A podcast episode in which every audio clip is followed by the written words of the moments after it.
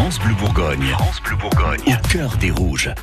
7h moins le quart, votre rendez-vous avec le DFCO, le club de Ligue 1 à Dijon et dans le cœur des Rouges ce matin, Arnaud, le fossé semble encore se creuser entre le club et une partie de ses supporters. Et par une partie de supporters, comprenez les seuls supporters qui suivent le club dans tous ses matchs, dans tous ses déplacements à l'extérieur, c'est-à-dire les Lincolns Boys. Pourquoi le fossé se creuse-t-il, vous allez me dire Mm. Eh bien parce qu'hier dans les colonnes du quotidien L'équipe, le président Olivier Delcourt a annoncé des mesures de sécurité supplémentaires lors des prochains matchs au stade Gaston Gérard, histoire d'éviter les troubles de dimanche dernier. On rappelle le contexte, neuvième match sans victoire pour Dijon face à Nice. Ras-le-bol général, une centaine de supporters décident d'attendre le coach et les joueurs à la sortie du stade. Au final, pas grand chose à signaler, si ce n'est une petite course-poursuite derrière la voiture qui transportait Antoine Comboiré et quelques insultes aussi. Il faut donc s'attendre à une présence policière et de sécurité renforcée lors des prochaines rencontres. Ce qui choque un peu les supporters sur les réseaux sociaux, c'est la disproportion hein, entre la réponse du club et ce qui s'est réellement passé dimanche, c'est-à-dire pas grand-chose en réalité.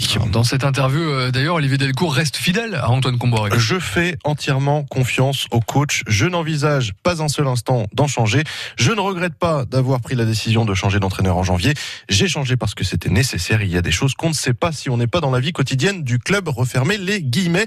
Au moins les choses sont claires. Mmh. Antoine Comboiré sera l'entraîneur du DFCO jusqu'au bout de cette saison. Bon, vous avez quand même un petit peu de quoi nous faire sourire là ce matin ou pas? Oui, à défaut de gagner le cœur des supporters dans le jeu, le DFCO gagne le cœur des supporters avec des jeux, comme ce jeu du commentaire sportif organisé dimanche dernier lors de ce fameux match face à Nice.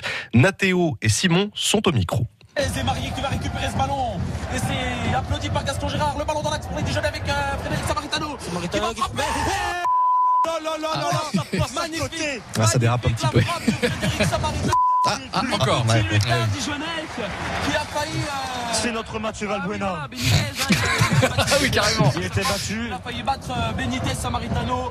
Bon, Et ils s'en sortent pas si mal que pas ça, mal, hein, finalement. mal. Quelques Bon. bips, mais bon. Allez, on reste dans la bonne humeur pour terminer. L'Olympique lyonnais a perdu hier soir sur sa pelouse en demi-finale de la Coupe de France, 3 buts à 2 face à Rennes. Euh, c'est une vraie contre-performance pour euh, Lyon qui a décidé de mettre entre parenthèses la signature d'un nouveau contrat pour son entraîneur Bruno Genesio.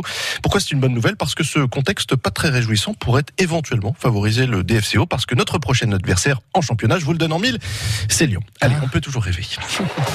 Suivez Au cœur des Rouges sur FranceBleu.fr. FranceBleu.fr. 6h